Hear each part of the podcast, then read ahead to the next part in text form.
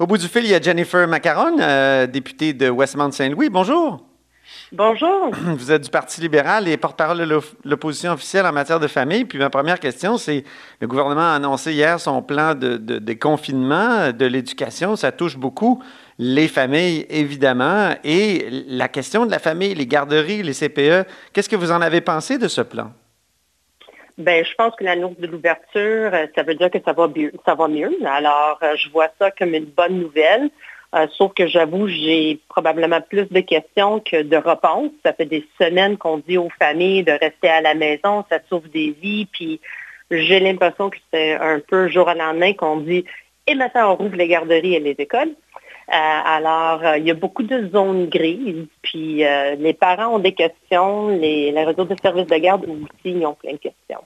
Les questions principales qui se posent, sont, lesquelles sont-elles? Bien, je dirais, c'est sur santé-sécurité. Je pense que c'est primordial. Je pense que c'est euh, la question que tout le monde se pose actuellement, comment ça va fonctionner dans le réseau de services de garde ainsi que dans les milieux scolaires. Alors, euh, présentement, on a un ratio réduit pour les enfants. Exemple, on a peut-être quatre enfants pour une éducatrice, mais eux-mêmes, ils disent que c'est très difficile de garder des mesures sécuritaires en place, que ce soit des masques, des gants. C'est des gens quand même qui changent des couches, ils mouchent des nez. Ah Alors, c'est pas facile. Alors, euh, dès qu'on va rentrer plus d'enfants, comment ça va avoir l'air, euh, ces mesures-là? Euh, puis aussi, maintenant qu'on commence à déconfiner, puis on rouvre aussi les marchés et les services, entre autres la construction, et on dit qu'on rentre seulement 30% de la capacité d'une garderie, c'est qui qui va choisir quels parents et leurs enfants qui auront accès au réseau de services de garde?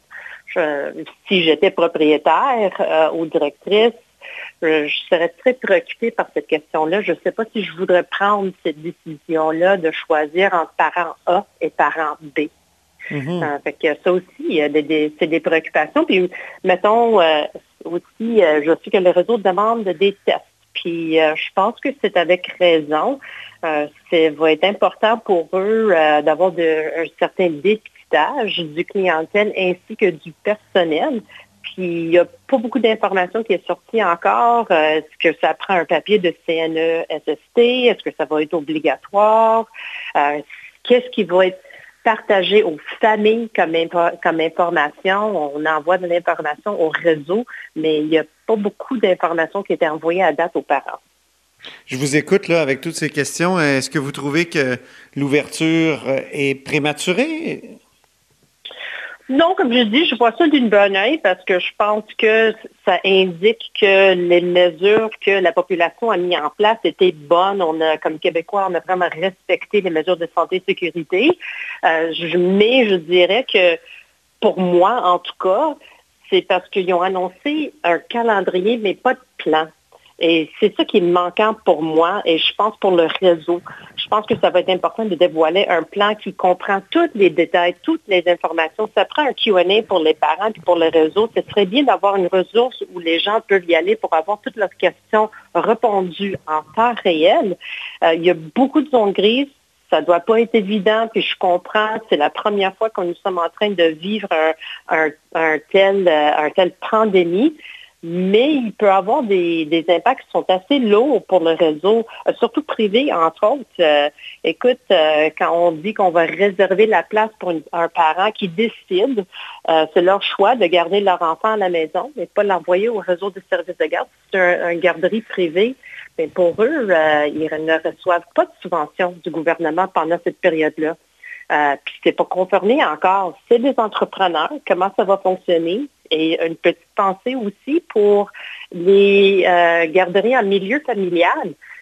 C'est des gens qui sont des entrepreneurs, ils travaillent à leur domicile.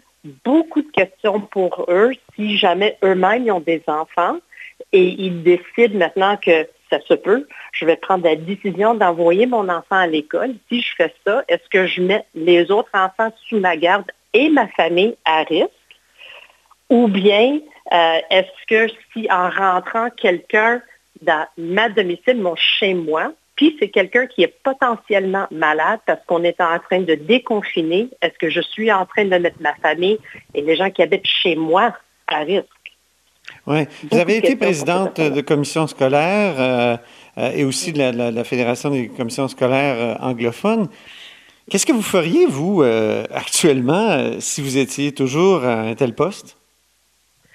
La première chose que moi je ferais, c'est faire une consultation auprès de mes parents et tous les parties prenantes de ma commission scolaire pour avoir un peu un son de cloche. Qu'est-ce qu'ils veulent les parents avant de faire une annonce de oui, on va ouvrir, qu'est-ce qui est souhaité? C'est quoi les, vos préoccupations? Si je vous dis il faut mettre ça en ordre de 1 à 5, c'est quoi ta préoccupation numéro 1? Euh, qu'est-ce que je peux faire pour vous accompagner là-dedans? Et je parlerai beaucoup plus euh, des enfants qui ont des besoins particuliers, les classes spécialisées. C'est une clientèle euh, dans le milieu scolaire qui sont très vulnérables et à risque. Et je pense que ce serait la priorité pour moi. Est-ce que, justement, là, les commissions scolaires ont été abolies? On est dans une sorte d'hiatus entre les... Est-ce que finalement, la pandémie, a tombe mal dans, cette réorganisation du système scolaire, non? Ben, je dirais que ça tombe mal dans le sens que euh, les citoyens n'ont pas un représentant dans lequel ils peuvent y aller pour demander de l'aide, pour avoir une représentation auprès de, leur réseau scolaire.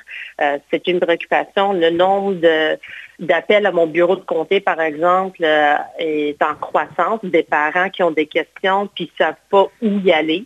Ah oui, vous avez beaucoup d'appels de, gens qui se disent on n'a pas vraiment de représentants, on ne sait pas à qui. Pourquoi ils n'appellent pas à la direction de l'école? C'est ce que le ministre voudrait qu'ils fassent, non? Oui, mais souvent, c'est parce que les parents, quand ils appellent, euh, quand, ça arrive pour appeler un commissaire ou maintenant qu'il n'y a plus de commissaire, c'est parce qu'ils ont déjà fait ces interventions-là. Ils ont appelé leur professeur, ils ont appelé la direction d'école, euh, ils sont toujours défaits avec la réponse qu'ils ont eue ou ils ont encore des préoccupations, alors ils vont aller à un prochain niveau. Puis même comme commissaire, moi j'ai toujours recommandé aux parents d'aller voir le prof, d'aller voir la direction d'école. Il y a quand même des étapes à suivre, mais c'est parce que là, ils sont rendus à une autre étape et ils ne savent plus quoi faire. Puis quand on va sur les sites web euh, des, euh, des commissions scolaires pour trouver la place pour placer une plainte, c'est quand même pas une personne. Alors, ils se trouvent un peu dans un vide, en espérant que ça, ça va être rétabli parce que même moi, quand ils m'appellent à mon bureau de comté, il faut que j'essaie de trouver une place où y aller ben à l'intérieur de mes commissions scolaires. Alors, euh, ça peut être un peu, euh, un peu mêlant. Est-ce que ça n'augmente pas justement la difficulté ou les difficultés qui sont déjà très grandes en période de déconfinement?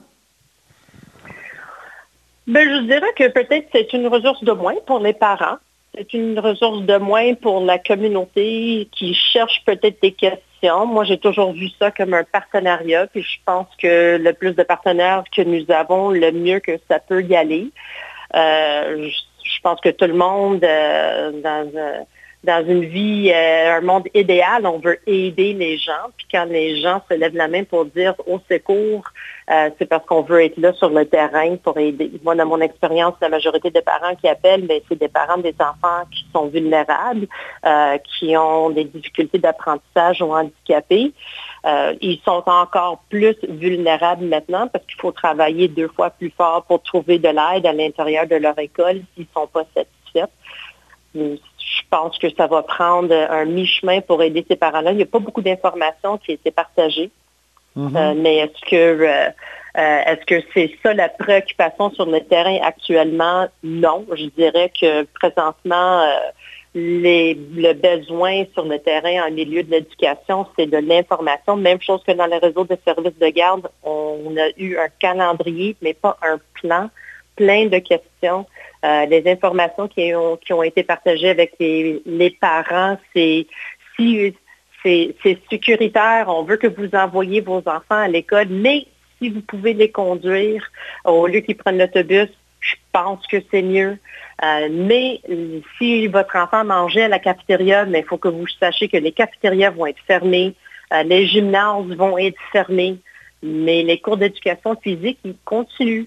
Ben oui. Euh, puis il y, a plein de questions. On n'est pas sûr s'ils continuent les cours d'éducation physique, hein?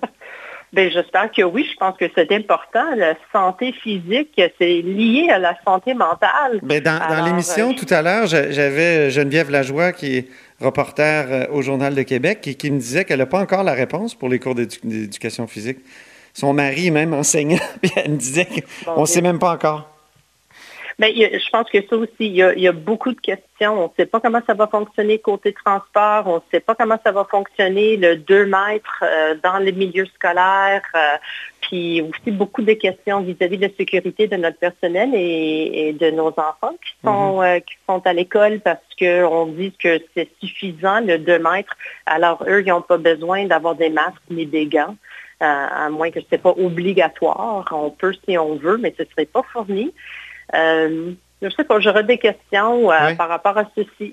Euh, j'ai des. Est-ce que c'est pas difficile, Jennifer, dans l'opposition, en période de crise comme celle-là, de critiquer le gouvernement parce qu'on sait que le gouvernement en a plein les bras, puis on se met à leur place, puis en même temps, il faut qu'il y ait quelqu'un qui critique. Est-ce que c'est c'est pas difficile de faire un travail d'opposition? Moi, j'ai toujours vu mon rôle, que ce soit maintenant ou auparavant, comme partenaire avec le gouvernement. Mon rôle, c'est de s'assurer qu'ils gouvernent de la meilleure façon. Je leur souhaite de succès parce que leurs décisions, euh, auront un impact sur moi personnellement et ma famille, mes amis et vous, M. Robitaille. Alors, euh, je leur souhaite de bonheur. J'espère que ça va fonctionner. Euh, si on est critique, c'est parce qu'on veut aider le processus, puis améliorer les décisions qu'ils vont prendre et de faire une bonne représentation de nos communautés. Justement, vous, avez évoqué votre vie personnelle, elle n'est pas évidente, d'après ce que je comprends. Vous avez deux enfants, euh, donc autistes, euh, vous êtes mère monoparentale. récemment, d'ailleurs, vous écriviez un tweet où vous disiez carrément, le gouvernement laisse tomber les enfants lourdement handicapés de moins de 18 ans. Euh, donc, euh, répondez d'abord, votre vie personnelle, comment ça se passe? Vous êtes confié à Cube Radio il y a quelques semaines. Euh, quelques semaines plus tard, comment ça se passe, ce confinement? Puis ensuite, est-ce que, est que le gouvernement continue de laisser tomber les enfants lourdement handicapés de moins de 18 ans? on a des hauts et des bas. je vous dirais en toute transparence que c'est pas facile vivre à temps plein avec deux, deux personnes autistes. Il y a des moments où euh, ça va super bien, puis il y a d'autres moments où euh, j'ai euh, j'ai hâte au déconfinement. Oui. c'est ça peut être très lourd. il y a des moments où c'est dur pour moi aussi. juste, mais ça peut être dur sur toutes les familles. c'est sûr, vivre en, confinement, c'est pas facile pour la santé mentale. Oui. mais d'être avec des enfants handicapés, c'est un autre défi euh, totalement. Puis euh, avoir du répit, c'est difficile euh, dans ce temps-ci. Alors, je fais mon possible, comme, comme tout le monde. Cette semaine, c'est beaucoup mieux que la semaine dernière où, juste entre vous et moi, c'est sûr, je ne gagnais pas le prix de mère de l'année. Ah non? mais non, non, pas, la semaine, pas la semaine dernière. mais cette semaine, on recommence puis euh, on retravaille notre patience, puis on fait notre possible. Euh, j'adore mes enfants. J'ai des, j'ai des enfants qui sont extraordinaires, euh, mais c'est tout c'est pas facile pour eux non plus. alors, je fais mon possible de les accompagner. Auriez-vous aimé que, les écoles ouvrent? Est-ce que ça aurait changé votre, votre situation? Non, c'est, une, une, décision que je voudrais pas prendre. Je suis quand même, c'est drôle de dire, mais je trouve dans une catégorie où peut-être je suis chanceuse parce que ma fille, elle va à l'école secondaire, puis j'aurai pas le choix à faire. Je trouve que de mettre toute cette décision-là sur l'épaule des parents, euh, c'était euh, euh, peut-être un peu malsain c'est très difficile comme parent de faire ce choix-là parce que c'est quoi le bon choix à faire? Puis si je décide pour protéger ma famille et mon enfant que je le garde à la maison, ben, est-ce que ça veut dire que je suis en train de la pénaliser côté scolaire? Euh, c'est un lose-lose. Euh, c'est très difficile pour les parents de prendre cette décision-là. Alors, je suis déçue un peu que le fardeau tombe sur leurs épaules. Oui, mais comment le gouvernement aurait pu faire autrement s'il avait dit on est c'est obligatoire? Euh, il y aurait eu des, gens qui auraient crié. Là. Bien, comment est-ce que le gouvernement va fonctionner pour euh, l'ouverture totale des écoles? J'ai toujours pas vu le plan non plus. Mm-hmm. Alors, euh, je pense que avant de faire des telles annonces, ça aurait été mieux d'avoir un plan d'action euh, qui était bien travaillé avec beaucoup de détails, qui prenait en conséquence tous les, comme dans mon cas, les enfants sont vulnérables, qui prenait en conséquence leurs besoins.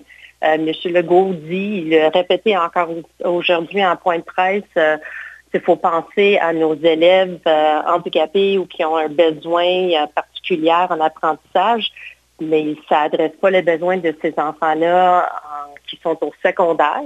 Mhm. Euh, alors, j'ai l'impression qu'on a quand même des catégories des enfants qui ont été mis de côté.